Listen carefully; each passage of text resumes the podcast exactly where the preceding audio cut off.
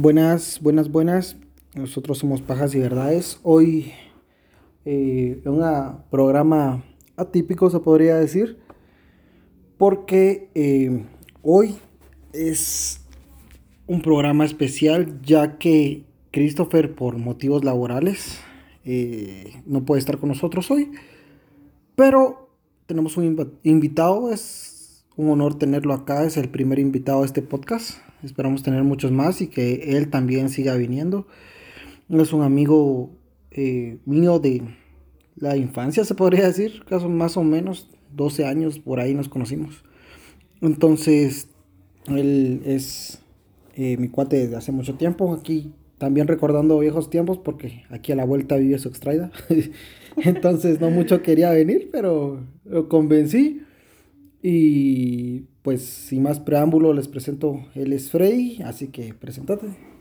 Eh, ¿Qué tal, eh, Panda? Eh, yo me llamo Frey, como ya me presentó el buen Mauro. Pues sí, nos conocemos desde hace mucho tiempo y sí, me costó venir, pero allá aquí estamos para, ah. ver qué aportamos. Le dolía el corazón al pobre, pero allá ya no se quería bajar, estaba llorando en su carro. Pero bueno, como les decía, es un programa típico. Christopher, como ya les mencioné, está en, la costa del país porque tiene motivos laborales allá y pues para no perder la seguida de podcast que venimos haciendo y para no fallarlos a ustedes, eh, pues decidimos eh, que él hoy no iba a grabar, pero ya habíamos invitado al buen Freddy, entonces para no quedarle mal, eh, él me va a acompañar hoy. Hoy el tema es un poquito fuera de nuestras fronteras. Es un eh, caso del país vecino de Honduras, el cual tiene eh, mujeres muy hermosas y, playas bonitas como Roatán. También tiene caravanas de inmigrantes y todas las chivas.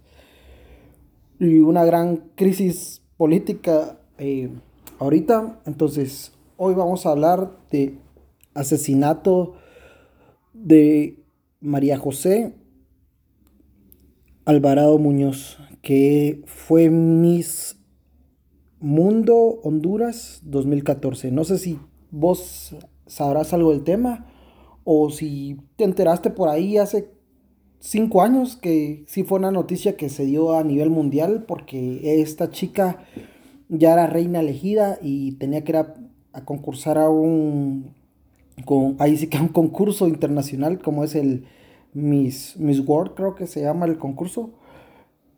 Y pues sí salió mucho en las noticias, no sé si te suena o si te hace, te hace familiar o si a lo lejos lo oíste.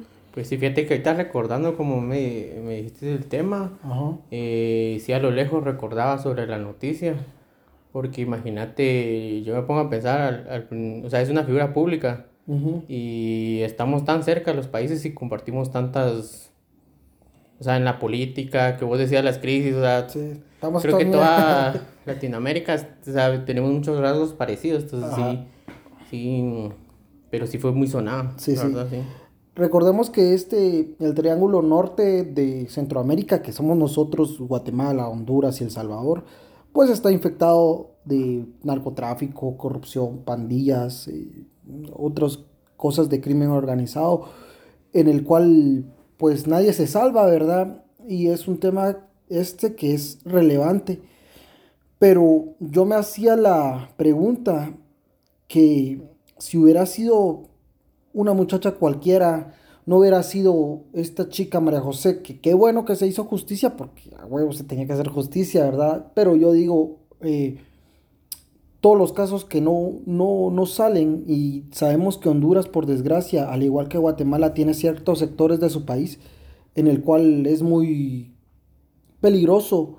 y Tegucigalpa es muy peligroso.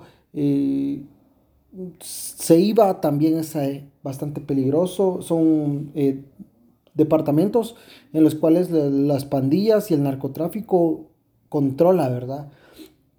Pero para no hacérselas cansada ni espolearlos, lo vamos a, vamos a empezar con este podcast. Así que aquí les va.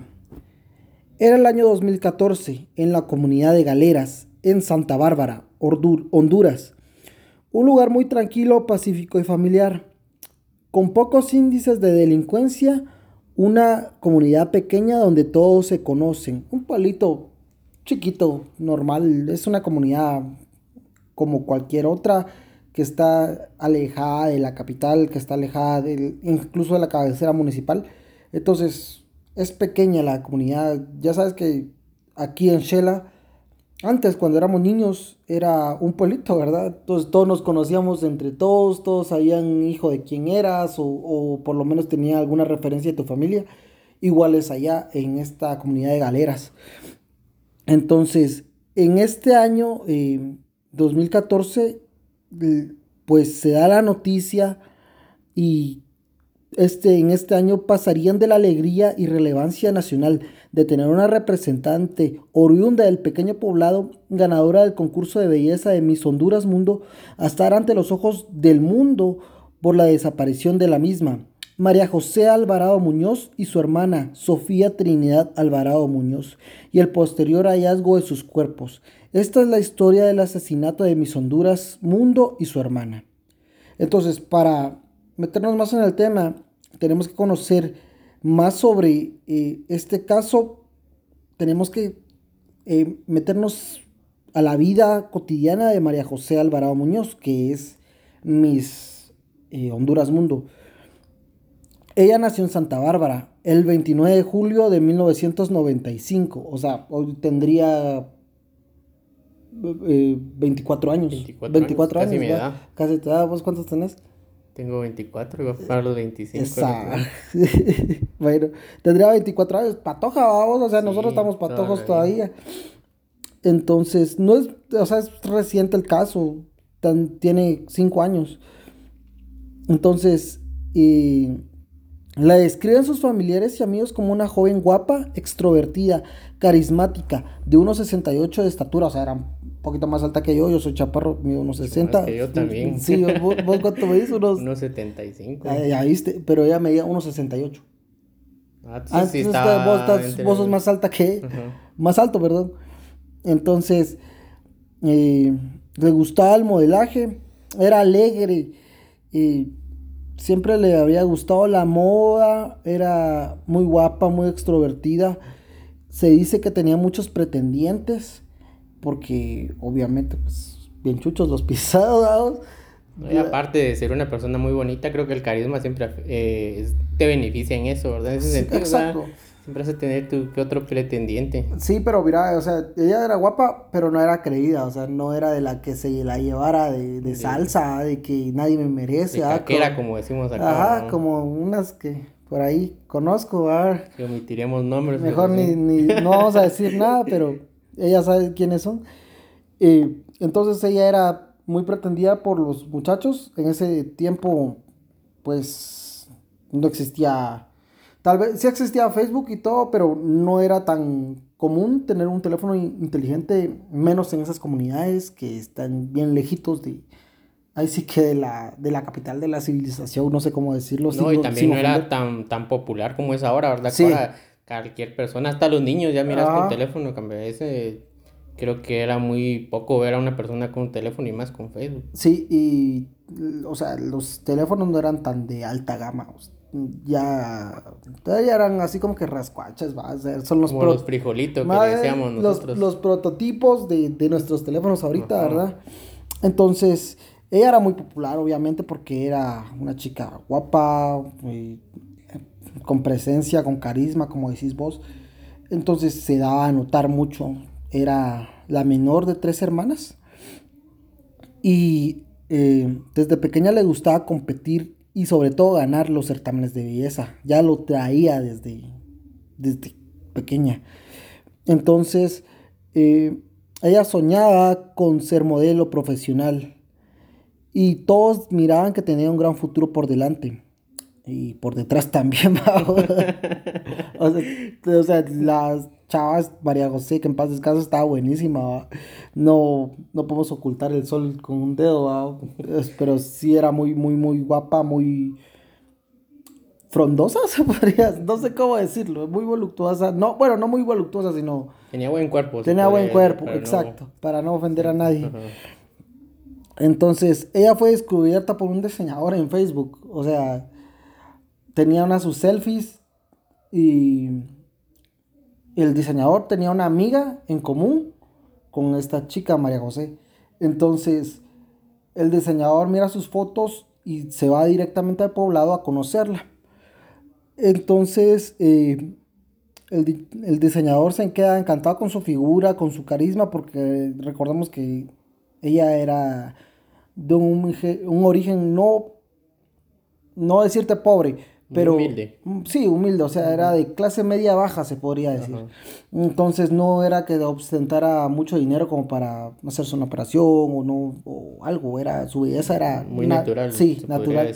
Incluso si la ves en los certámenes de belleza, ella eh, ni siquiera necesitaba mucho maquillaje, pues, o sea, los rasgos faciales se le mira que, es bonita, eh, la nariz muy, muy respingada, se dice, ah, sí. Sí, creo que se dice. Y las mejillas, los pómulos que ella tiene son muy, o sea, todo el contorno de su cara era en armonía y se le notaba a ella que era muy guapa, pero Podríamos decir que se estaba muy proporcionada, o sea, eso es lo que se le conoce como una belleza. Ajá, sí.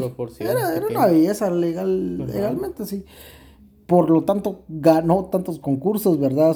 venía ganando desde primaria y, y, cualquier concurso de belleza ella se metía y siempre su objetivo era ganar. Entonces, eh, cuando fue descubierta por este diseñador, el diseñador le fue a pedir permiso a la mamá de María José para que la dejara participar en el concurso de Miss Teen 2012, ya que ella era menor de edad, en ese tiempo tenía 17 años en el 2012, entonces no podía participar sin la autorización de su mamá, ¿verdad? La mamá aceptó y eh, el concurso ella lo terminó ganando, fue Miss Teen 2012. Entonces ya vemos que todo, toda su belleza y todo su empeño está concentrado en ser modelo, en ser una eh, cara conocida en el medio hondureño. Incluso participó en, un par de, de, programas como conductora antes de ser reina. Entonces sí era su vocación, ¿verdad? O sea, hay Mara que estudia comunicación nomás porque piensa que va a salir en la tele, vos, sin tener vocación ni nada. Pero esta chica sí ya lo traía en la sangre o, o, no sé, porque igual te digo, sus papás sí eran de origen humilde, ¿verdad? Entonces no era que ellos la hayan incitado a ser modelo, tal vez era algo que le gustaba. Y eh, después de ganar el Miss Tinder en 2012, tendría su gran oportunidad y su mayor logro. En el 2014, su más grande e importante y también su último logro ganar el concurso de Miss Honduras Mundo, el cual le daba un boleto hacia Londres donde representaría a Honduras, ganando el certamen con el voto unánime del jurado. Y ella fue ganadora absoluta, pero si, si pueden ver ustedes el video cuando están las dos tomadas de la mano, la, la, la chica, su contrincante se puede decir, con María José y le dan la noticia de que María José va a ganar, la, la, la contrincante por la trompa, pero bueno, una jeta de, de, de, de, de ay, puta, me ganó, o sea, sí, sí se nota la, la envidia, creo que es muy característica de las mujeres, Concursos de belleza son así, creo que nadie quiere perder, también por eso. También, también, y es así como que o sea, pero si le miras la cara a la patoja cabal cuando le dice la ganadora es María José, la cara que pone vos y la otra le suelta las manos y se lleva las manos a la boca, así como que, oh my god, o sea, la típica reacción de, reina ganadora, vamos. Y entonces, es solo para que, por si lo pueden ver, sería calidad para que lo comenten y, si se den cuenta que, que es como que envidiosa la otra chica.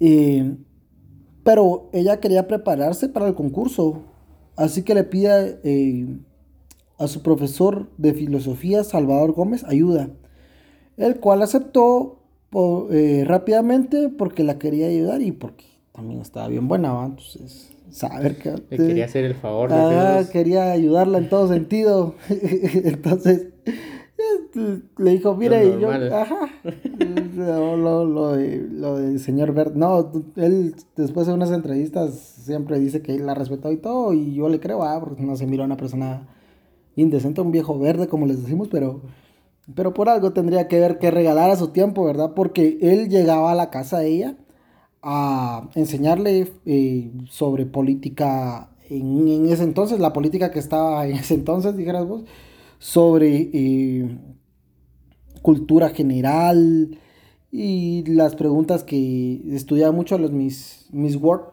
antes las preguntas de las Miss Word, y las miraban para ver que, en qué patrón seguían, o sea, qué clase de preguntas hacían, y ellas ella pues tenía preparadas respuestas junto a su profesor, las buscaba las mejores respuestas, ¿verdad? Aunque todos sabemos que la mejor respuesta a una reina es que quiere la paz mundial, va, a huevos. Entonces, es lo típico. Para María José, pero María José tenía dos hermanas, perdón. Corina, su hermana mayor, que ya estaba casada y tenía hijos, o sea, ella Fresh era más grande, ella la más grande de las tres. Ya tenía familia. Ya tenía familia, entonces eh, incluso es muy, muy bonita, incluso después en las entrevistas, si la pudieras ver, es bonita todavía. Y Sofía, a la cual era como que la oveja negra de la familia, ¿verdad? Era muy rebelde y además tenía la suerte de la chingada, la pobre, o sea, pobrecita, así, cualquier cosa que hacía era una cagada, siempre fue así como que la hija más pendeja, se podría decir, la que más dio problemas. Eh, no le iba nada bien en su vida. Ella tuvo un amorío con un hombre casado al que eventualmente hizo que dejara a su esposa para irse con ella. Y él era 11 años mayor que ella, ¿verdad? Entonces, eh, casualmente a este compadre que andaba de Sugar Daddy lo matan. Y al esposo se podría decir, no sé si se casaron o no, o el novio de Sofía. Casero, podríamos llamar acá. Para no hacer, sí, casero, sí, sí, casero, pero él dejó a su familia por ella, entonces dejó de ser la casera para ser la, la oficial, o algo así, vamos. Pero eh, a este tipo lo matan Cosa que va a tener un poquito de sentido después de que miremos todo el caso. Pero lo matan, entonces ella obviamente queda en shock porque mataron a su casero. Entonces eh, se, le termina su, su y vamos. Lo, a él lo mataron en octubre del 2013. Como miras, como ya te habrás dado cuenta, empezamos de a huevo con esta patoja. Con Sofía Sí, pura joyita se les podría decir, o sea. Está bien, bien pisada, la verdad, pobrecita.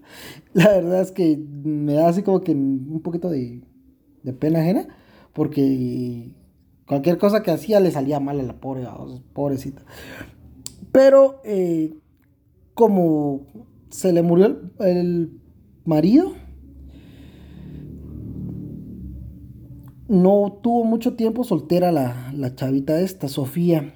Después de eso, eh, el amor, spoiler, no es amor, es acoso, es hostigamiento, el, no sé, como que al mucho insistir.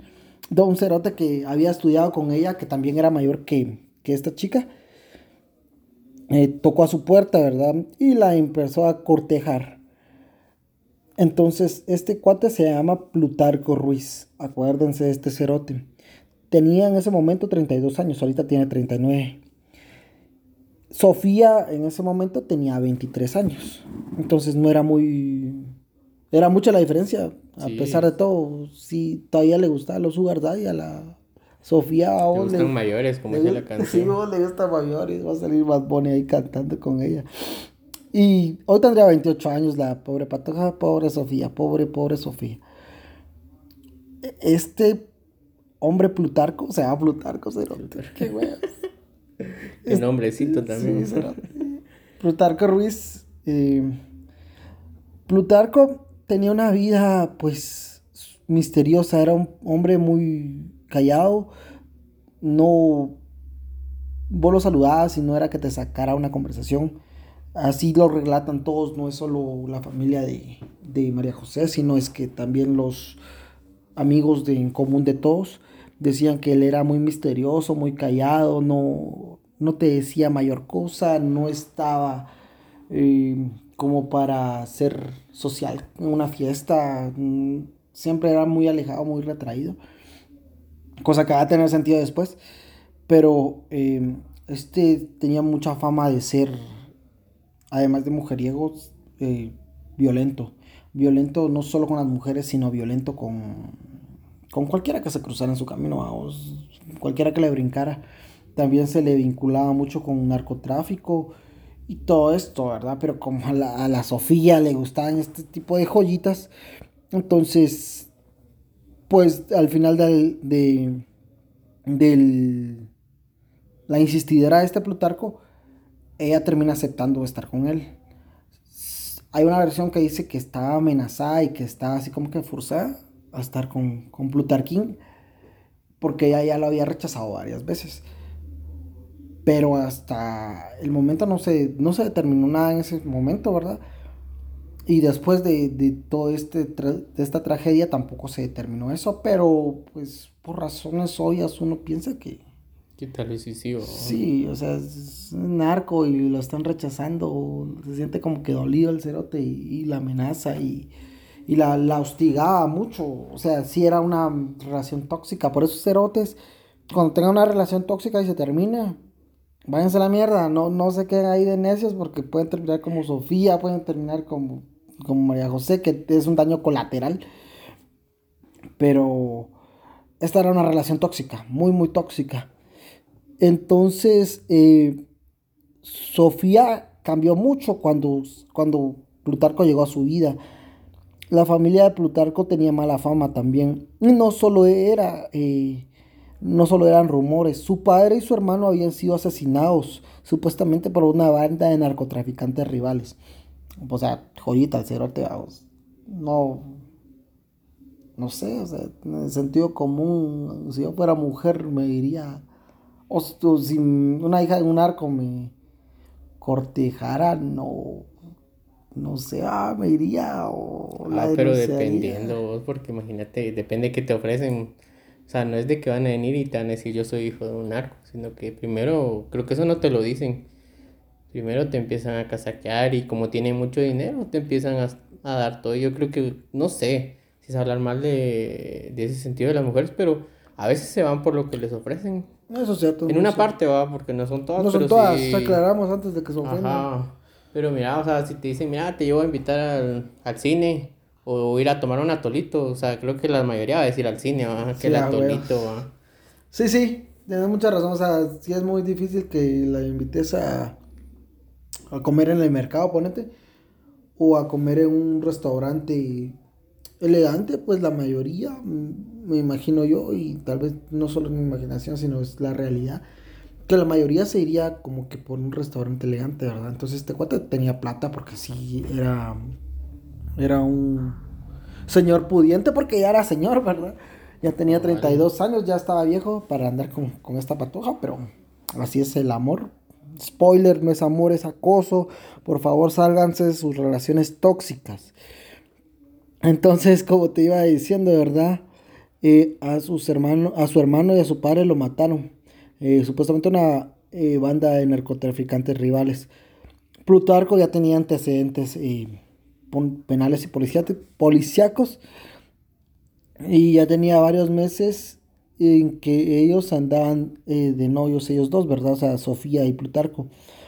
Pero ante los constantes problemas de la relación, Sofía lo terminaba.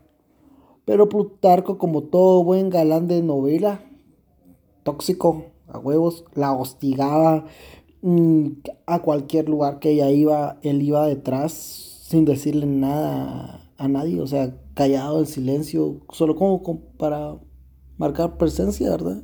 Lo único que le faltó fue orinarla al cerote, Solo eso le faltó al pisa. Es que cuando tenés poder, creo que es muy difícil aceptar el no como respuesta. Siempre como ya tenés poder y el dinero, estás acostumbrado a que todo te digan sí, Entonces eso es lo difícil en, en, esa situación, va a huirse de esa, como vos decís, las relaciones tóxicas.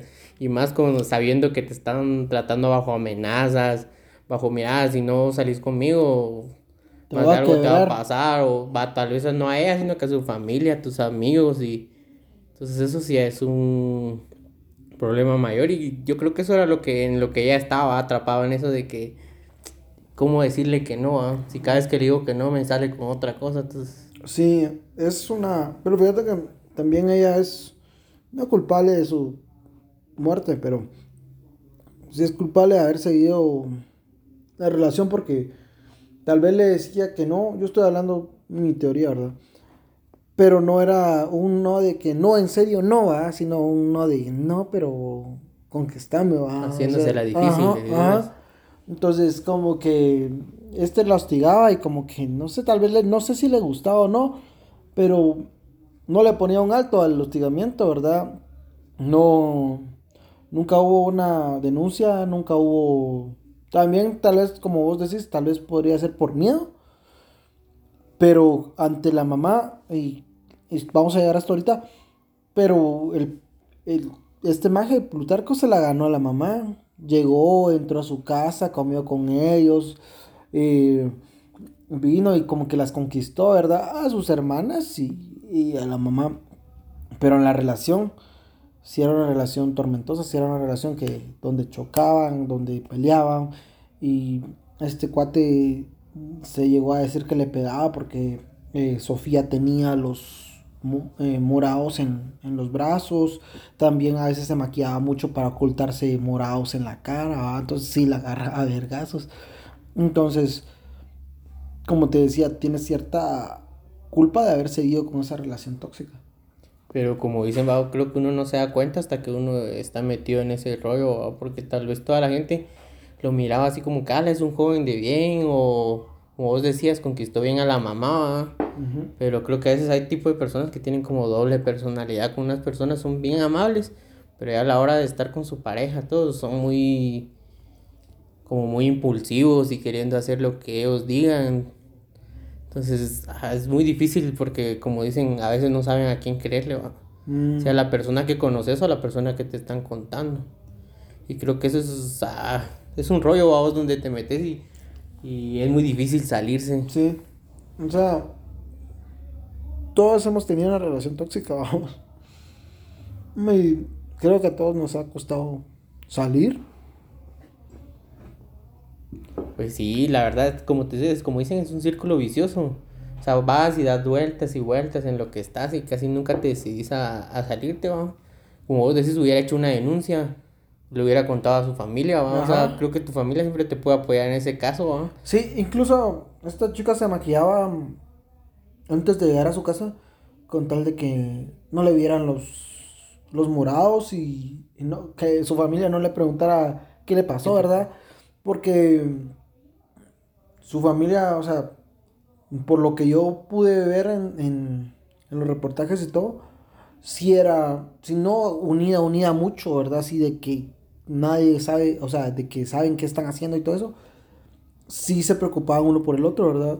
Sofía se preocupaba por su hermana pequeña María José, esta chica la que ya está casada, Corina, y iba a ver a su mamá, le llevaba a sus nietos, la mamá se preocupaba por ellas porque el papá de ellas había fallecido antes, ¿verdad? Entonces sí era así como que una familia que tenía bastante comunicación. Y ella yo creo que para cegada por el miedo o por el amor, no sé si fue por amor o, por rebeldía, porque pueden, pueden haber sido tantas cosas, eh, tapaba la realidad que estaba viviendo con este chico, con este don Plutarco, ¿verdad? O sea, no daba indicios a que Plutarco fuera la persona o el monstruo que, que realmente convivía con Sofía. Pero sí te da ciertas pautas, perdón, porque se dice, y lo dice una chica que es amiga de las, en común de estas chicas, de, de, las hermanas. Ajá, de las hermanas, vamos a decir hermanas Alvarado Muñoz, Alvarado Muñoz, sí, porque...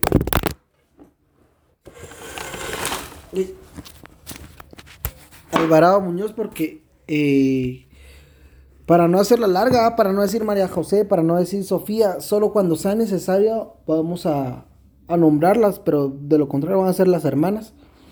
Entonces, este cuate cuando se enojaba con, con Sofía, lo que hacía era que se iba, la acosaba, la acosaba, la acosaba, e incluso llegaba a la casa de estas, de las hermanas, y se iba a sentar a la, a la sala sin hablar con nadie, solo viendo que ahí que pasara Sofía, ¿verdad? Vos?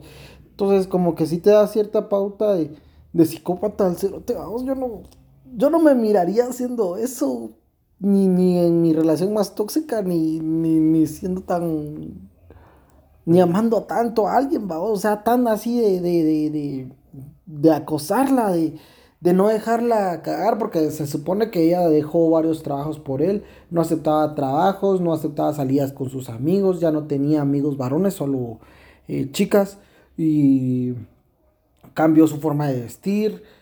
Eh, ella era un poquito más voluptuosa que, su hermana, la menor. Entonces, sí, la, él como que la tapaba, o sea, le compraba ropa para cambiar su, su forma de vestir no, no la que salía con minifaldas o, o con escotes pronunciados. Entonces, sí es como que se te, da ciertas pautas de que el maje no está bien mentalmente. Pues sí, o sea, es mucha, creo que a, veces es más inseguridad del, de este Plutarco, ¿va? que más de la, de la chavita, ¿va? porque es más de su inseguridad de saber de que ya lo iba a dejar Imagino que tal vez no dice o no se ve, pero imagino que Plutarco no era como que tan, tan galán de telenovela, ¿va? Pero... Fíjate que, o sea, yo lo estaba viendo aquí con, con Saraí.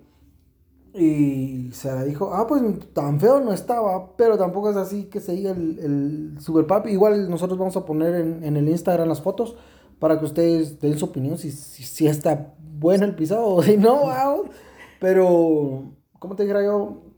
Tocaste un punto muy importante, porque este imagen en lugar, o sea, con prohibirle todo eso, se sentía su dueño, se sentía el macho, se sentía, eh, no sé qué otra cosa, ¿verdad? Así como que don verga, vamos, que, pero esas son inseguridades, esas son huecadas de cierto punto, ¿verdad? Porque si vos estás seguro de que tu novia no te va a ser infiel, no la tenés que estar persiguiendo pues tal vez no son huecas, sino que son como machismo, miro yo. También. Un machismo a la antigua, eso de que es mi mujer y, y tiene que hacer lo que yo diga y está bajo mi control. Y nadie la mire y, es. Ajá, o sea, muy de, muy de antes, va, de que se hacían ese tipo de, de cosas. Yo tengo que ver, yo creo que es más inseguridad.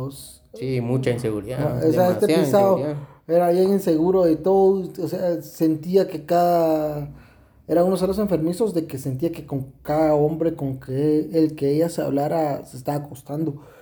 Cosa que no era cierta, ¿verdad? Porque no con cualquiera que vas a hablar te vas a acostar. Pero en la mente de este maje sí era así, tan tóxico sus celos, tan, tan, no sé cómo decir, tan enfermizo, se podría decir. O sea, ya no es normal, sino que es un tipo de enfermedad que se tiene. Incluso cuentan que hubo una vez que le tocó un cajero a ella de McDonald's. Y ella le, pide, le dio la orden, vamos, pero le sonrió ahorita la onda y el otro le hizo un gran problema. Pero es un... Es, eh, bueno, en los comentarios de YouTube a veces hay oro, vos, vos te pones a ver y hay gente que la conoció, hay gente que comenta que, que, que cosas les gustaba hacer. Y eso lo comentó una chica que supuestamente era amiga de esta Sofía. Y que ellos tuvieron que salir del restaurante porque era mucho el escándalo que este maje estaba haciendo, ¿verdad? Además de que siempre estaba armado para terminar la de ajustar, vaos. Pero bueno. Sigamos. Sigamos. Entonces, eh, como te decía, eh, terminaban volvían, terminaban, volvían. Y eh, Plutarco, como ya tenía la, la confianza de esta, eh, la mamá de su suegra, ¿verdad? La mamá de las hermanas Alvarado. Entonces, eh, Muñoz, él ya podía entrar a la casa y ya era como una relación formal. Entonces, nunca le dijo su mamá o sea, nunca le dijeron a su mamá que Sofía y Plutarco habían terminado. O sea, ellos terminaban en secreto y volvían en secreto. Terminaban en secreto y volvían en secreto. Una relación tóxica. Como, como Dios manda, va. Ajá. Entonces, eh, después de esto, ella, como toda buena mujer, como toda buena relación tóxica también decide darle una nueva oportunidad a Plutarquín. Y ella al quererlo, intentarlo otra vez, se da cuenta que va a ser el cumpleaños de este Plutarquín. Viene, este, viene Sofía y le organiza una fiesta sorpresa. El día 13 de noviembre, eh, ella le organizó la fiesta, su sorpresa a su acosador, vamos, a su novio, no sé qué, no sé qué sería en ese momento porque era su cumpleaños, en un balneario llamado Agua Agua. Así se llama el balneario Agua. Así se llama. Sí, es un nombre súper creativo, o sea, sí. Que balneario Agua, Agua, Agua, agua. Así no has visto para yendo a Salca o allá en Coatepeque que hay unos restaurantes que les ponen el túmulo. Allá. Y cuando miras, ahí está el gran el túmulo. Gran túmulo. Muy, muy obvio los nombres, creo. es que tiene una super creatividad sus pisados. Bueno, entonces como ella le, hace la fuerte sorpresa, le invita a muchos amigos, muchos amigos que eh, son de afuera, de, la comunidad de allá de Galeras, en Santa Bárbara, y invita a gente de Copán. Copán es otro municipio, o no sé si de municipio, sí es un municipio, no sé si de Santa Bárbara o de otro, de otro departamento de, Honduras. Pero a estos cuatro se les dicen copaneros, ¿va? O sea, son de Copán, copaneros. Eh, para que ustedes sigan el hilo de esta historia, ¿verdad? Los copaneros van a tener mucho que ver en este caso. Ese día María José, esto tal vez sea lo más triste de este caso, ¿verdad? Porque ese día María José venía de Tegucigalpa, ya que le habían eh, mandado a hacer los trámites para el viaje que iba a hacer a Londres. Y y le dieron varios vestidos, fue a ver sus, sus chivas para ir a concursar. Entonces ella no tenía ninguna intención de ir a la fiesta, estaba, había llegado, estaba cansada y al otro día le tocaba un examen en, en su escuela porque ella todavía no está en la universidad, está a punto de graduarse, ese año se iba a graduar. Entonces eh, ella no tenía intención de ir a la fiesta y es bien feo porque su hermana le insistió, casi que le rogó para que fuera a la fiesta. Y pues eh, al fin y al cabo la terminó convenciendo Sofía y se fue. La madre cuenta y relata que eh, le dijo a esta María José que la ropa que ella llevaba no era apropiada para ir a un cumpleaños y que se cambiara. Entonces María José le dijo a su mamá que ella iba a un balneario, por eso llevaba ropa chiquita. Y que eh, la madre vio que afuera la estaban esperando en, unos carros. Entonces ella le preguntó quién era, ¿verdad? Y ella, le, María José le dice que eran los trabajadores de este Plutarquín. Entonces se fue en, en ese carro y ese día sería la última vez que vieran a las hermanas con vida, ¿verdad? El 13 de noviembre del 2014. Al día siguiente, o sea, el 14, nadie sabía nada de las hermanas. manifestaban que Plutarco estaba como que sin nada. O sea, la Mara lo vio y es, Magia estaba. Le valía madres, ¿verdad? No, no. Nunca fue así como que preocupado por su novia en ese día, el 14. Se portó normal. Y. Eh, la mamá muy preocupada se acuerda que tiene el teléfono celular de Sofía en el cuarto de, en su cuarto, o sea, en el cuarto de la mamá. Entonces viene ella y le empieza a trastear, empieza a ver los contactos y llama a Plutarco y le dice, mira que las hermanas no habían llegado. Y él le, le dice que ellas se fueron con tres hombres desconocidos, que eran los copaneros, supuestamente, que llegaría a hablar con, con la mamá, eh, Teresa. Teresa se llama la mamá. El 15 de noviembre Teresa y Plutarco, los dos, van y denuncian ante las autoridades la desaparición de las hermanas Alvarado Muñoz. Durante la desaparición, nadie recibió una llamada para pedir un rescate. Eso es muy importante porque si no te mandan una llamada para un rescate, significa que no es secuestro. O sea, si no es secuestro, es desaparición, desaparición forzada. Entonces, eh, se ve que no es por plata, que, que ellas están desaparecidas, ni nada. Pasa, hijito. Entonces, eh, como eh, fueron a hacer la denuncia y nadie recibió una llamada, entonces se da la alerta que es una desaparición. Y cuando se da la alerta que está desaparecida Miss Honduras, eh, toda la prensa se vuelca hasta, hasta a este caso, perdón.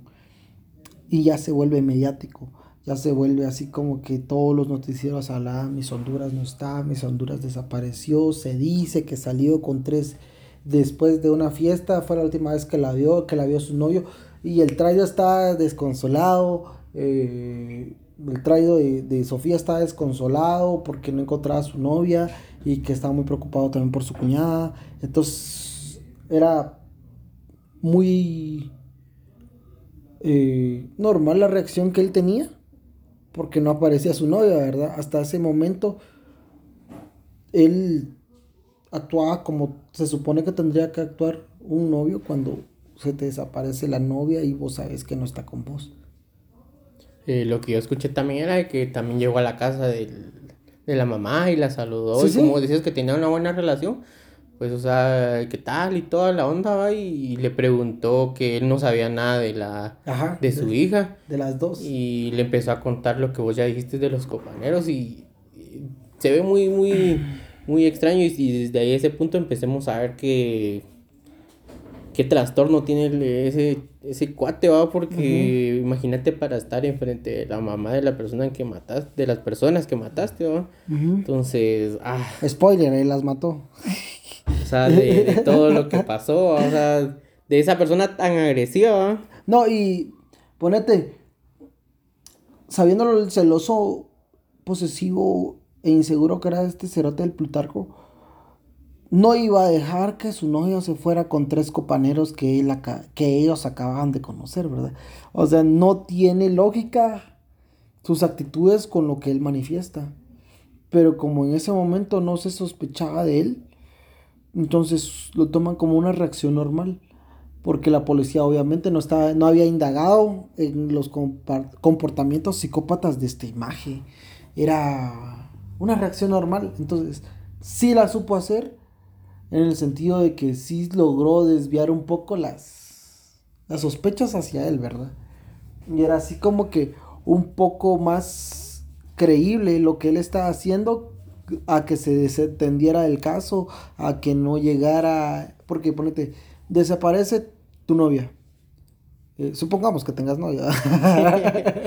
la, ficticia. Ajá, la ficticia. Desaparece tu novia, vos, y la noche anterior estuvo con vos. Entonces, vos preocupado, vas preocupado por ella, de que dónde estará, y preocupado por vos, porque vos fuiste la última persona con la que ella estuvo. Entonces, es una... como el principal sospechoso y el principal testigo Ajá, posible. Exacto, pero vos intentando salvar tu pellejo, te haces presente a la casa de ella. O sea, ahí él actuó muy bien porque actuó como todos pensaríamos. Mi novia no aparece. La última vez salió conmigo. Me va a echar la culpa. ¿Qué va a pasar? O sea, todo eso te pones a maquinar en tu cabeza pensando, preocupado por tu novia, preocupado por tu eh, futuro, porque eso tiene una consecuencia legal, obviamente. Entonces él actuó bien y fue a la casa, también descaraba el cerote, porque sí, te hace mierda. Como vos decís. si lo miras desde ese punto, ya viendo los antecedentes que tiene, Ajá pues tal vez no es como que él pensó todas las cosas, sino que él se actuó normal, o sea, te miras la sangre fría que se o sea, que haber ya, tenido. Ya está acostumbrado así. De que, ajá, o sea, de venir y actuar, venir y saludar a las personas así como que no pasó nada. Y, tratando de tapar todo, va, pero no venir y con la preocupación, porque imagínate, si en verdad hubiera tenido la preocupación de lo que hubiera pasado, creo que una persona no actúa así, va. O sea, vos te pones nervioso, tratas de, esquivar el tema, va En cambio, él vino y se trató de decir, bueno, de actuar lo más normal posible, ¿va? Sí. Y, miras el comportamiento psicológico, o sea, de esa mente, ¿va? De que, que no le importó. Pues sí, sí, tiene mucha razón en eso, fíjate. Entonces, como te empecé a decir que la cobertura mediática fue muy grande. Incluso se empezó, yo me acuerdo muy bien porque en ese momento mi abuelita todavía vivía, que paz descanse. A ella le gustaba mucho ver Primer Impacto y en Primer Impacto sí salió, pues, o sea, hasta ese nivel llegó la cobertura de la desaparición de este De la noticia que era internacional, o sea, que no era nacional, sino que ya se volvió más grande. Incluso no era gringa, o sea, esas las noticias que dan ahí, la mayor parte son gringas o mexicanas, vamos. Entonces voltearon a ver que, o sea, así como que aquí estamos, va, aquí está Guatemala, aquí está Honduras, aquí está El Salvador, aquí también nos matan, aquí también nos extorsionan y todo. Y ya voltearon a ver por, por esta chica eh, María José. Y sí salió, sí salió de que no sabían dónde está. Primero salió que no sabían dónde están, después las posibles hipótesis. Entonces yo sí lo tengo muy presente porque yo me acuerdo de, eso. Y también salió con esta María Celeste en Al Rojo Vivo, creo que es su programa. Ajá. en Telemundo. O sea, sí fue una convertida, una, perdón, una cobertura bien, bien grande. Entonces, eh, hasta cuando desapareció esta, el concurso este Miss World emitió un comunicado pidiendo que oraran porque María José está desaparecida. Y también por su hermana va de colada, porque la que importaba en todo caso era María José. Y eh, las autoridades empezaron a ejercer presión sobre la policía local, porque está ante los ojos del mundo. Es lo que te decía yo, como es una figura pública, es una, es una chica a la cual tiene cierta relevancia entonces el caso se trató como prioridad y saber cuántos casos quedaron estancados por eso. No estoy diciendo que esté mal, obviamente.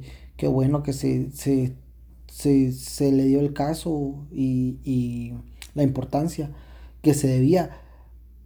Pero lo decía yo en el episodio, en el primer episodio de nuestro podcast, eh, aquí en Pajas y Verdades, tenemos la teoría de que un asesino eh, en Latinoamérica puede operar impunemente, perdón, hasta que rebasa la, la línea de la relevancia o la línea del dinero. Porque cuando matas a alguien al que solo su familia conoce o solo la pequeña comunidad se conoce, como que es un caso pequeño al cual las autoridades no tienen eh, mayor importancia para ellos, o sea, no tienen el mayor, no hacen el mayor esfuerzo para esclarecer lo que pasó.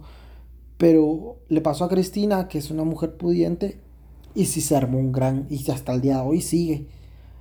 A esta chica no era pudiente, no, no era de que tuviera plata, pero sí era una figura pública a la cual eh, estaba ante los ojos del mundo, iba a estar ante los ojos del mundo, ahí sido ganadora y por tanto era representante y si no la encontraban, ¿a quién iba a mandar? ¿Me entendés? Entonces, todos se preocupan por, o sea, las autoridades se preocupan por el, la imagen que están dando internacionalmente. Pero si desaparece Panchita, eh, que no va a tener la relevancia, que no va a salir en primer impacto, que no va a salir con María Celeste, dejan ese caso así, ¿verdad? Entonces es lo que, lo que a mí me indigna, me imputa porque ¿Cómo puede ser que maten a tantas mujeres y de todos los casos uno o dos se resuelvan? Pero matan a alguien que sí tiene plata o que sí es relevante y ahí sí. O sea, ahí, sí va el Ministerio Público, se hacen fiscalías especiales, hay el luto, hasta lutos nacionales, ¿verdad? O eh, comunicados de prensa del gobierno eh, todo con tal de que estos pisados del gobierno salvar su pellejo, ¿verdad? Decir, nuestro país no está tan hecho lata, sino nuestro, nuestro sistema de justicia funciona. Miren, condenamos al asesinato de tal persona relevante, ¿verdad? Entonces, es lo que a mí como que me, enoja, ¿verdad? Yo no estoy diciendo que, que, mal que, se haya dado este caso, la importancia que se debía, como el de Cristina, pero también hay muchos casos que jamás pasan del papeleo. Entonces, sí es como que justicia selectiva y justicia para, para los pudientes, ¿verdad? Pero sí, ese es un punto bastante importante porque como pues mismo lo platicábamos, eh, hay un como tema en común en estos, o sea, son dos países diferentes, pero tienen varias cosas en común, como lo que es Guatemala y Honduras, o sea, el tipo de justicia es una, como vos decías, justicia selectiva. O sea, dependiendo el dinero o el poder que tengas o lo mediático que puedas llegar a ser, es como se va a lograr hacer justicia o no, ¿verdad? Porque mm, ah, cuántos casos no, no, hay, y no son tan populares, cuesta conseguir información sobre esos casos por lo mismo, Y la burocracia, o sea, eso es lo que decía, cuántas mamás no hay que dicen que sus hijas se les han desaparecido y están va a hacer campañas con carteles, con fotos y vos mirás que la policía dice, bueno, o sea, vamos a esperar a ver qué pasa. Sí, pero fíjate que hay un, hay, hay una curiosidad muy buena en esta de los carteles que decís. Que ya se, este patrón se ha presentado en varias desapariciones. Cuando desaparece alguien y empiezan a pegar carteles, la misma, no sé, bueno, no, a mí no me consta que la misma policía, ¿verdad? Pero sí un grupo de gente quita los carteles o sea, los pones vos hoy, mañana ya no están, que estás desaparecido, porque a las autoridades no les conviene que la gente sepa que la Mara está desaparecida, ¿verdad? pues sí, es como vos decís para salvar el pellejo de los, de los, policías o de la autoridad, de que se vea de que aquí no ha pasado nada. Y sí podría ser eso, hasta los mismos, bueno, tal vez es un caso muy particular que en todo eso del oriente, bueno, la parte de México, donde están los cárteles y todo eso, o sea, es de que ahí, secuestran a muchas, o sea, hay muchas señoritas, muchas niñas y, o sea, y es de como que pegan carteles y la misma policía los va a ir a quitar porque están coludidos con el narco, entonces no les conviene que esa noticia sea Fíjate que tocaste un tema bien interesante que es tema para otro podcast, pero si ustedes pueden investigarlo, hay un, hay un documental que se llama Las Muertas de Juárez. Y verga, en serio, puta, o sea, nosotros aquí en Guatemala hasta cierto punto estamos en el paraíso, ¿verdad? Vos, porque allá los cárteles les pela el huevo, hijo de quien seas. O sea, no, si sos clase media, si, siempre y cuando no rebasen esta línea de, relevancia o, o, de plata, ellos hacen y deshacen lo que quieran. Incluso yo estaba viendo un reportaje de, de que los convocan que en Facebook, eh, ¿cómo te creo? Se solicita personal de seguridad y la Mara va. Los, los, los, que están interesados en la plaza van y los secuestran y los vuelven sicarios. O sea, muchos de los sicarios que están ahí en los carteles no son porque ellos quieran ser sicarios, sino porque los obligan a ser sicarios. Están amenazados Ajá. algo también. Sí, entonces es un tema bien fuerte que es tema para otro podcast, pero sale eh, por esto de que tu caso va a ser de segundo, tercero, cuarto, hasta quinto plano si vos no sos una persona relevante, si vos no sos una persona pudiente. Porque hay mucha gente que no es relevante, que nadie conoce, pero que la familia tiene pisto y porque tiene pisto presiona y están los abogados y están, eh, llamas a ONGs y cosas así, ¿verdad? Pero están presionando y presionando y presionando para que se resuelva el caso, ¿verdad? Es lo que con María José, lo que pasó es que ella iba a concursar internacionalmente y al no estar, se da la pauta de un país violento. Y te aseguro que si solo hubiera fallecido la hermana Sofía y María José hubiera estado bien, ese caso se hubiera quedado estancado, normal, porque este cuate Plutarco tenía mucho poder. Entonces, se tuvo que echar a, María José para que se resolviera, se puede, para que lo encerraran y todo o sea, ahorita van a ver con, la cronología del caso, que nos estamos adelantando un poquito, pero van a ver cómo se descubre y se, desenmascara. Sí, sí, sí, se desmascara todo. Pero vamos a continuar. Em, entonces, como te, te, decía, ¿verdad? Entonces, que están en la fiesta y se fueron con estos tres compañeros. Pero eh, no, no coincidían la, la, declaración de este Plutarquín no era como que convincente, ¿verdad? Era así como que, ah, sí se fueron, pero obviamente él no las iba a dejar ir, era su fiesta, o sí. Era un poquito ilógico, creo que ahí era donde caía el que no le creían tanto, o sea, que estaba bien armada su mentira, pero como que en un punto así como, como dicen, como que todo está bien, pero algo, algo, no, cuadra. Algo no cuadra, todo está bien, pero algo no cuadra. Entonces, eh, después de que las eh, autoridades empezaron a ejercer eh, presión sobre la policía local, se iniciaron operativos intensos de búsqueda, retenes, Fusina, o sea, la Fuerza de Seguridad Interinstitucional, por sus siglas Fusina, no sé por qué, pero así es, se, y, se empezó a meter en la, en la investigación. Bueno, y se designó fiscales eh, especiales al caso, lo que te decía, ¿verdad? O sea, hasta fiscalías especiales con tal de esclarecer este caso. Eh, el principal testimonio fue el de Plutarco. También testigos aseguraban que María José llegó a la fiesta y muchas personas se empezaron a tomar fotos con ella porque obviamente era la sensación del bloque, vamos, o sea, sí era así como... Era una figura pública. Sí, ya, ya era muy conocida. Entonces, eh, se empezaron a tomar fotos con ella y un copanero la invitó a bailar. Luego ella le dijo que se quería ir al copanero, o sea, que ya se quería ir a, su casa, ¿verdad? Cosa que también, spoiler, no le pedís a un desconocido que acabas de conocer que te va a dejar a tu casa, ¿verdad? O bueno, tal vez ahí sí, pero yo por lo menos no lo haría. Eh, entonces, ¿cómo se fue? Eh, él se ofreció a llevarla y ella aceptó. Entonces se subieron, María José y Sofía se subieron al carro de este chico, supuesto el copanero. Y atrás se fueron tres camionetas eh, detrás de ellos. En el carro del chico se montaron los tres copaneros y atrás sus guardaespaldas, supuestamente. Y luego de eso, se dieron balazos y la gente empezó a correr. Esa es la versión que Plutarco dio con, todos los testigos. Pero más adelante nos vamos a dar cuenta de, de qué realmente eh, pasó.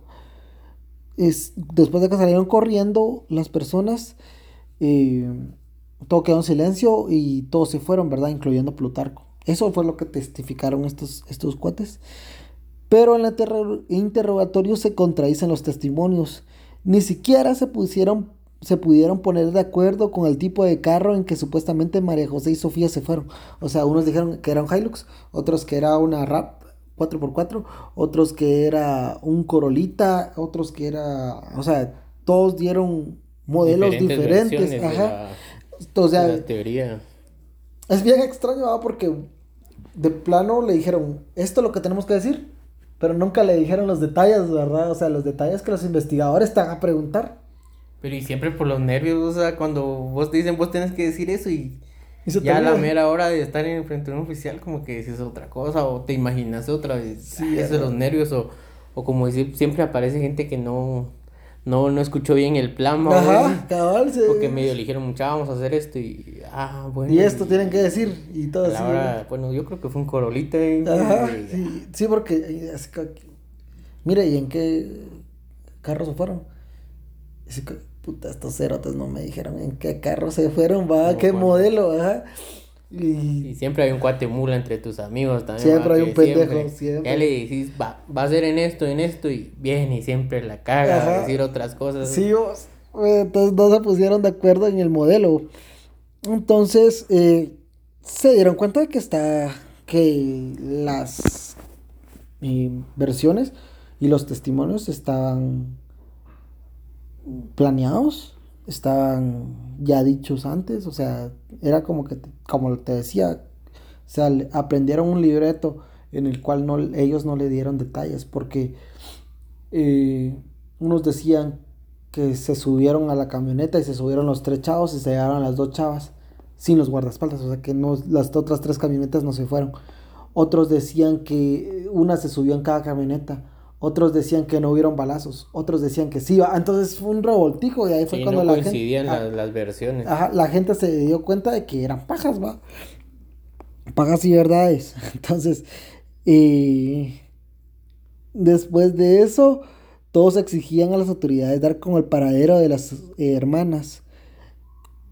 Y eh, entonces familiares, amigos, compañeros de estudio, vecinos y el más importante, Plutarquín, eh, empezaron eh, a movilizarse pidiendo justicia. Los, fiscales empezaron a moverse y a crear ciertas hipótesis.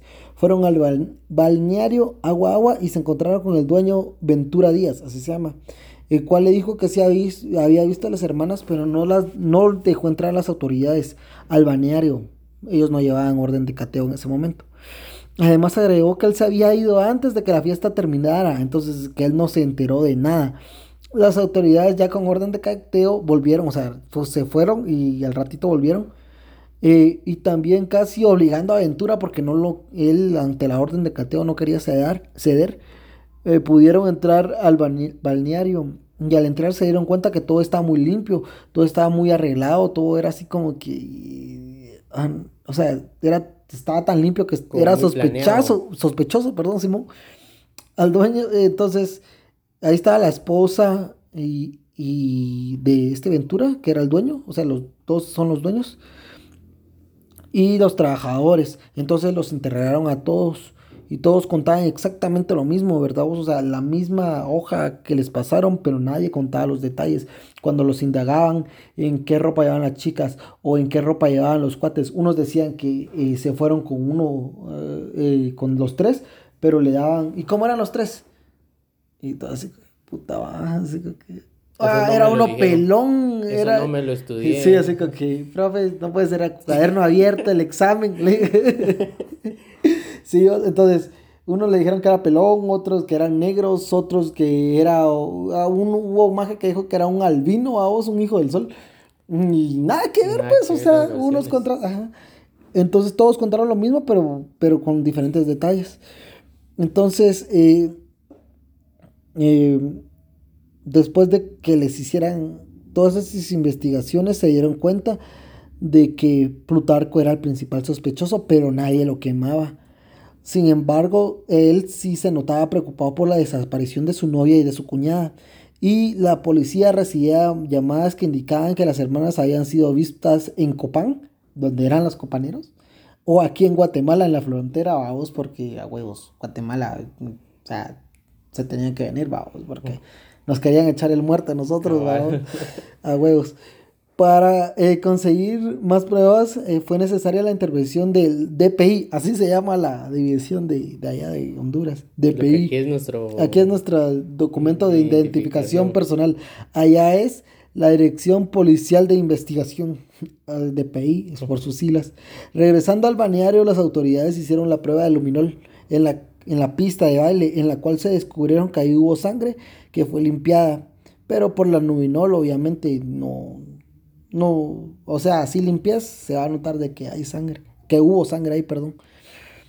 Entonces los agentes interrogaron a cinco sospechosos, Ventura y su esposa, o sea, los dueños del balneario, Aris Maldonado, se llama el amigo de Plutarco, Nane, amiga de este Aris, y eh, los, estaba investigando y, y cuestionando. Pero este cuate Aris tenía mucho que perder porque su madre estaba enferma y él era quien la cuidaba. Entonces él no podía darse el lujo de, irse a la cárcel, ¿verdad? Sabiendo eh, esto, los, lo presionaron. A este fue el que le hicieron el interrogatorio más largo y más duro. Y este confesó. Confesó lo que pasó esta noche. Luego de eso, los esposos Ventura, al ver que él ya había confesado, también confesaron. Y las y ellos tres se declararon culpables de haber sido cómplices de, para encubrir los asesinatos. Con esto lograron cierto trato con la policía para la reducción de condenas. Aris se encargó de llevar a, los, a las autoridades al sitio donde habían sido enterrados los cuerpos, en el municipio de Arada. Y en efecto, las hermanas estaban enterradas ahí. Pero era tanto el nervio de la, de la Mara que la enterró que las enterró malvados pero les echaron cal para que no lieran, pero había una mano afuera y de la tumba y otra pata afuera, entonces sí era muy obvio que si alguien pasaba ahí... Sí, fue la carrera que enterraron. Si alguien pasaba ahí, se daba cuenta de que había alguien. Entonces, estos fueron los hechos que pasaron según la versión de Aris, al que, del cual se desprendió todo, toda la investigación en el cual se basó toda la tesis para declarar culpable a los culpables, ¿verdad? Según Aris, esto fue lo que pasó el 13 de noviembre. Sofía estaba en la fiesta con Plutarco. Cuando llega María José, su hermana, se empiezan a tomar fotos con, con las personas, o sea, ella se empezó a tomar fotos con las personas que le, le pedían su autógrafo y las fotos, porque era Miss World Honduras, recordemos esto. Y luego se puso a bailar con los de Copán, o sea, los de Copán sí estaban ahí. Ellos, ella se puso a bailar con uno de ellos. Todos bailaban, tomaban y reían como cualquier fiesta normal. Plutarco y Sofía estaban sentados. Solo ellos dos estaban sentados. La fiesta era de Plutarco y su novia que la había, organizado. Entonces ellos estaban sentados porque a Plutarco le encantaba echarse sus guaros, vamos. Entonces estaba chupando y no dejaba que, que esta Sofía se fuera.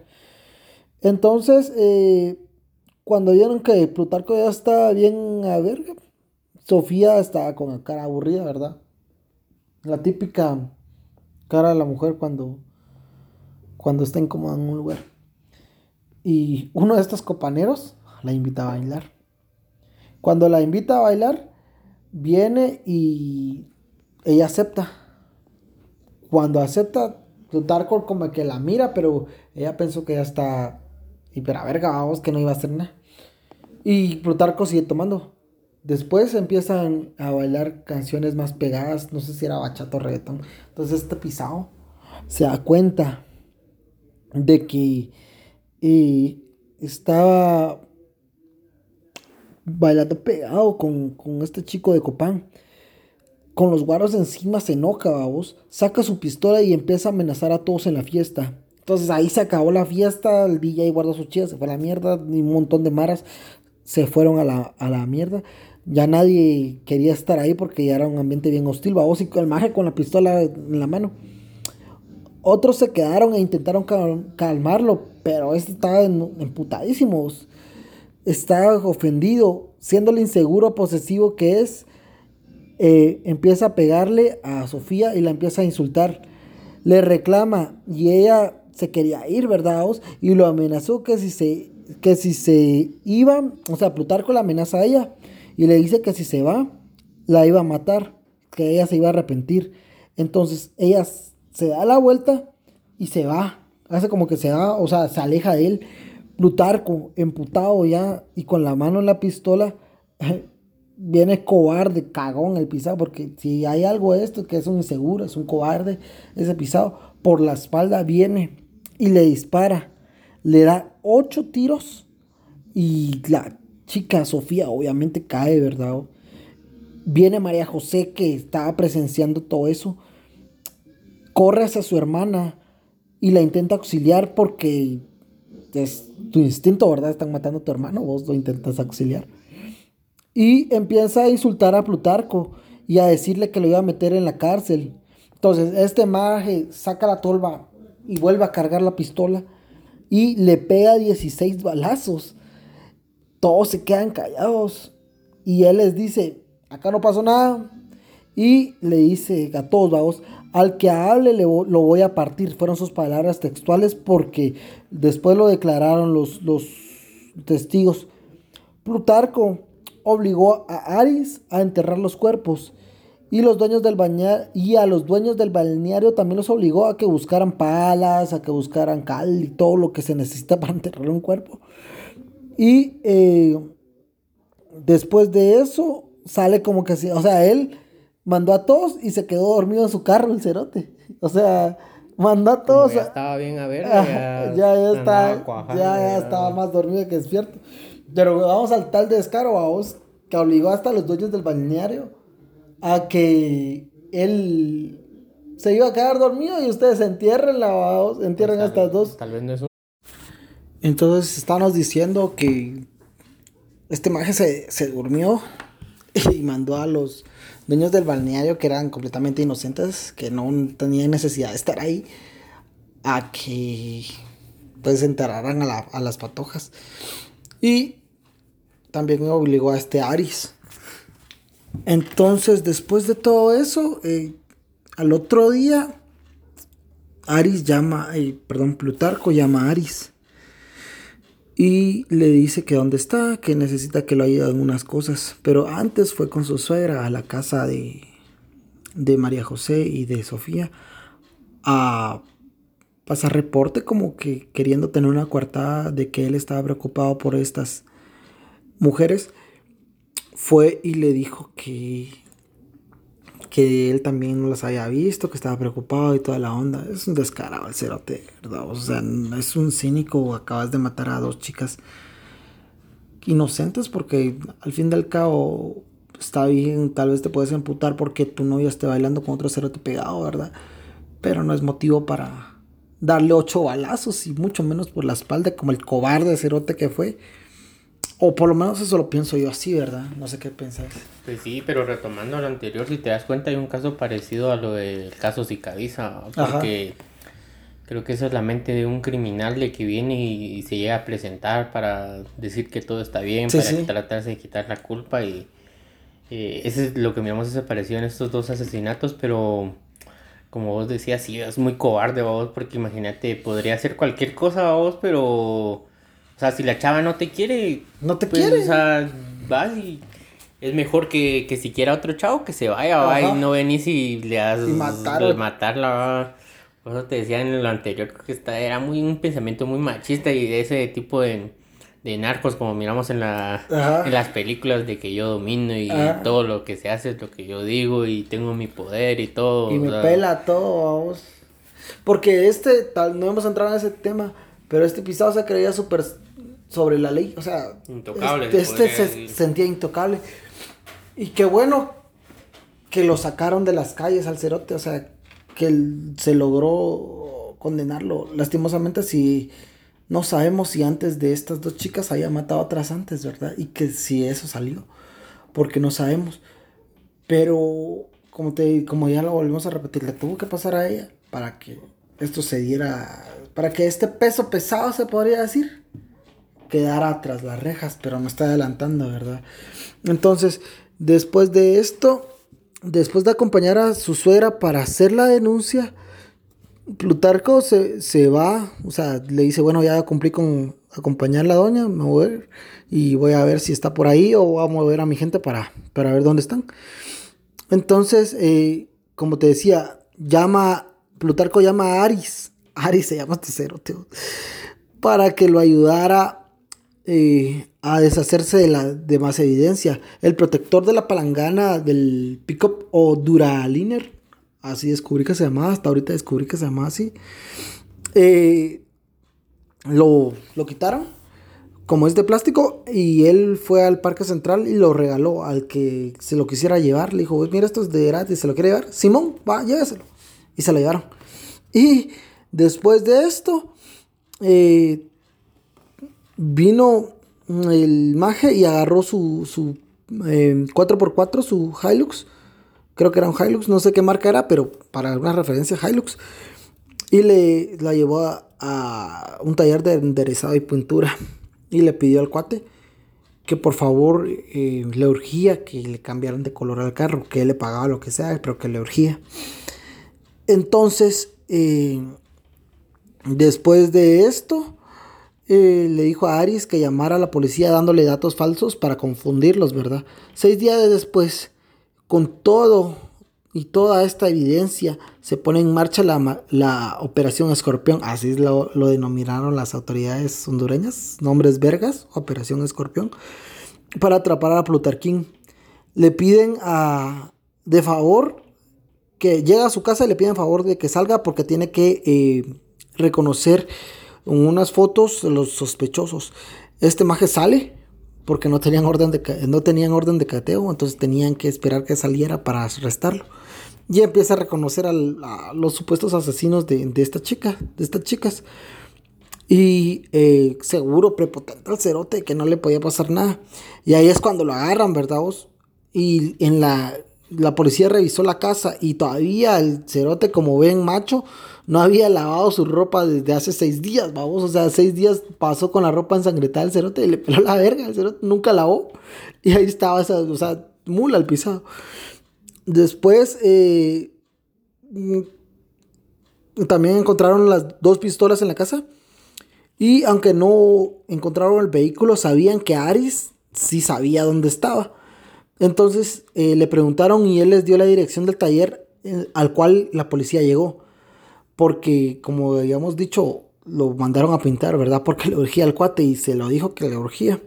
Entonces, cuando llegaron y preguntarle al pintor dónde estaba el, vehículo, este les indicó dónde estaba.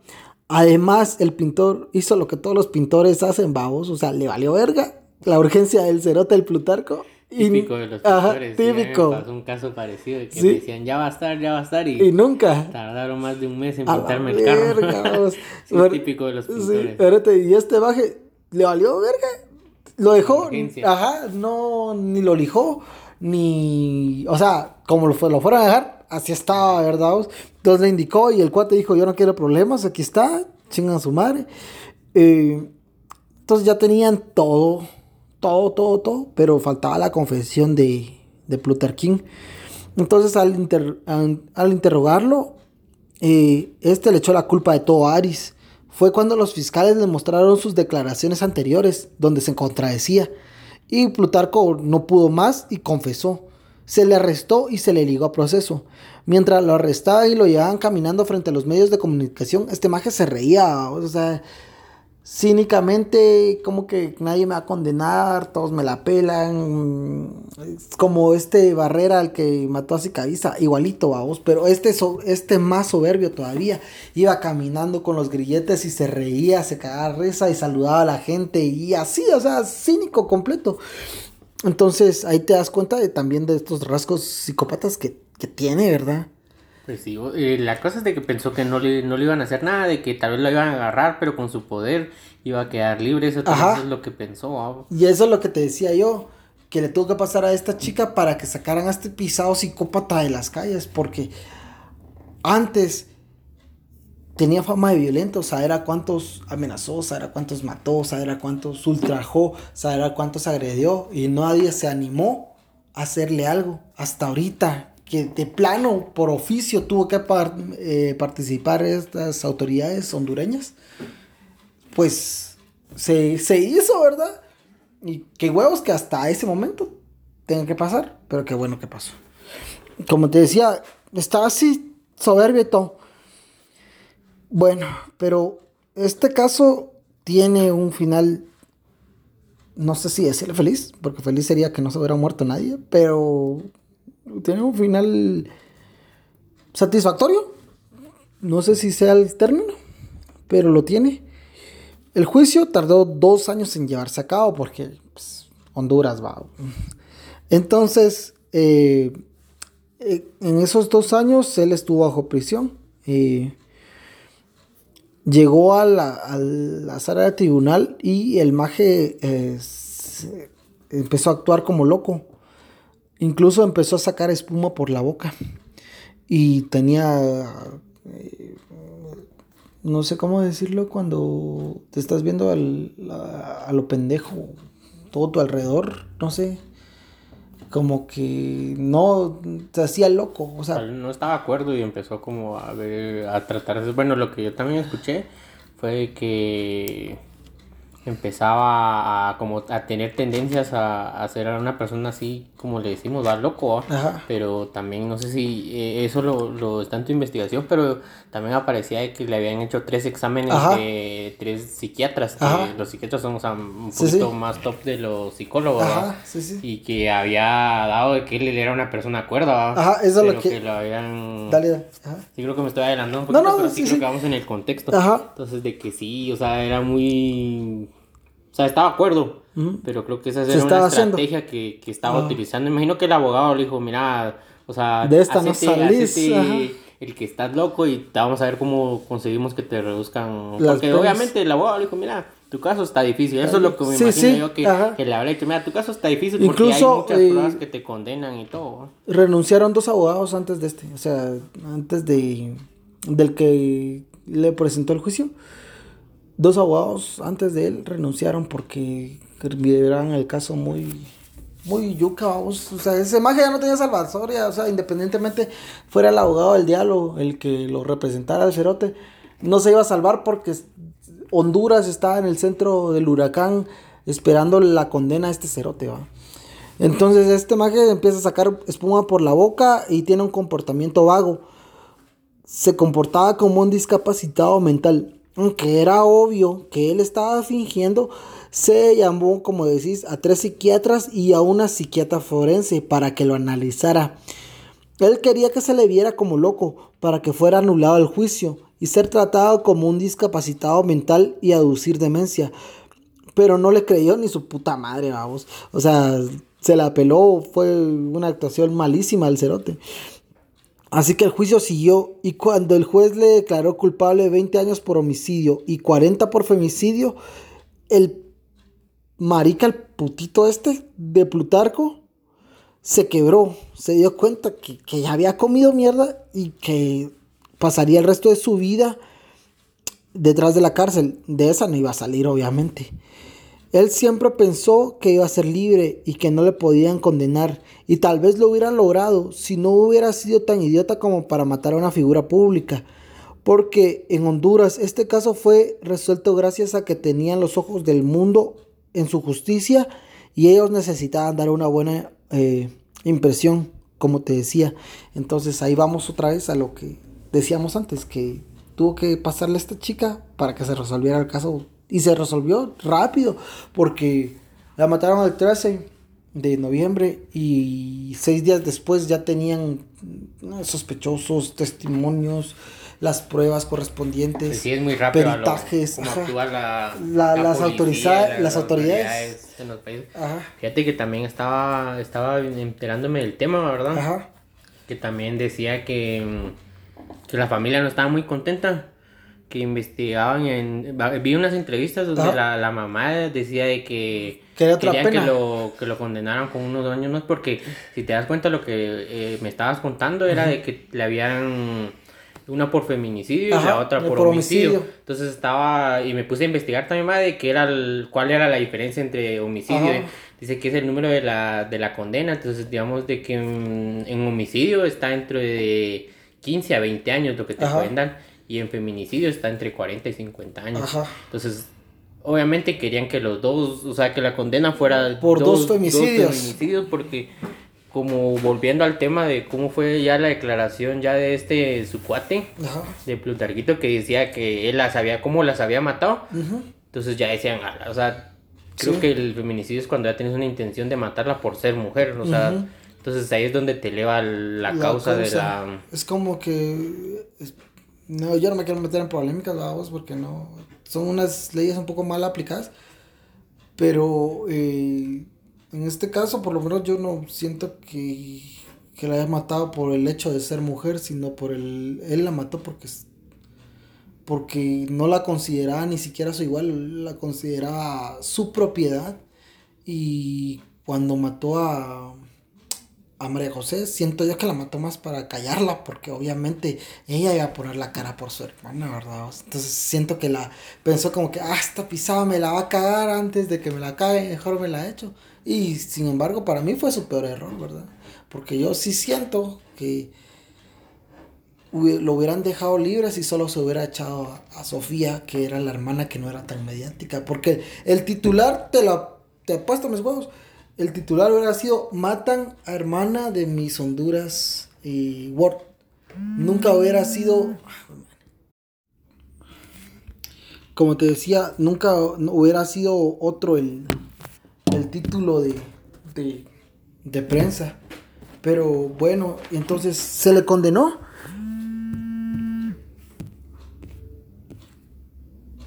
Y eh, los organizadores de Mis Mundo Honduras declararon a María José Alvarado como la eterna reina y ese año no se presentó candidata al concurso internacional como homenaje a esta chica. Entonces, no sé si tus conclusiones.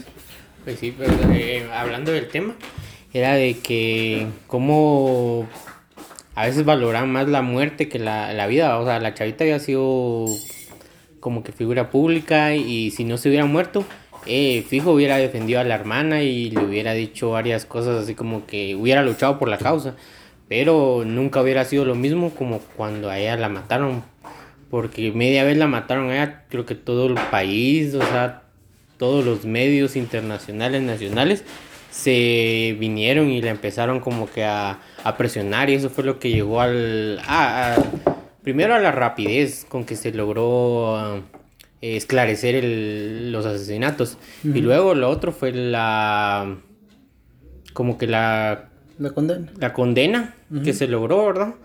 Y pues no se va. A mí lo que me deja como que más pensativo en todo este tema es eh, que tanta inseguridad o por qué fue el motivo. O sea, creo que todos se preguntan lo mismo de venir y este Plutarquito de matar a esa chavita, a la hermana, eh, de venir y, o sea, te imaginas que tu traida te hace una fiesta.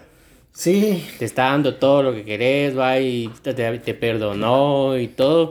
te perdona que le pegues, que, que le hagas lo que querrás. sí, cabal, pegame, pero no me dejes como ese o sea, y la tenés ahí, va. Tal vez ya no está en las óptimas condiciones, ya está así como que, bueno, aguantándote, va, pero imagínate para que vengas y cualquier cosa que te haga, ya vengas a matarla. Sí. Creo que eso es como lo más, como que lo que le pone a pensar a la mayoría de personas, ajá, cómo fue que sucedió y qué es lo que tuvo que pasar en la mente, o sea, de, de venir y... Y matarla nada más por Y también lo que se, o sea, ya es como que muy claro, creo que el alcohol fue lo mucho También tuvo que ver, Tuvo mucho que ver, porque tal vez bueno y sano la hubiera pensado. Sí, tal hubiera pensado así que bueno, mejor me la llevo a otro lado y, ya... la ahí, y todo. Pero fue el impulso del momento, o sea... Sí. Pues bueno, esta fue una sesión más de Pajas y Verdades atípica. Le agradecemos aquí a, a Frey. Sabes que este es tu podcast, puedes estar cuando querrás. Y te agradecemos mucho haber venido.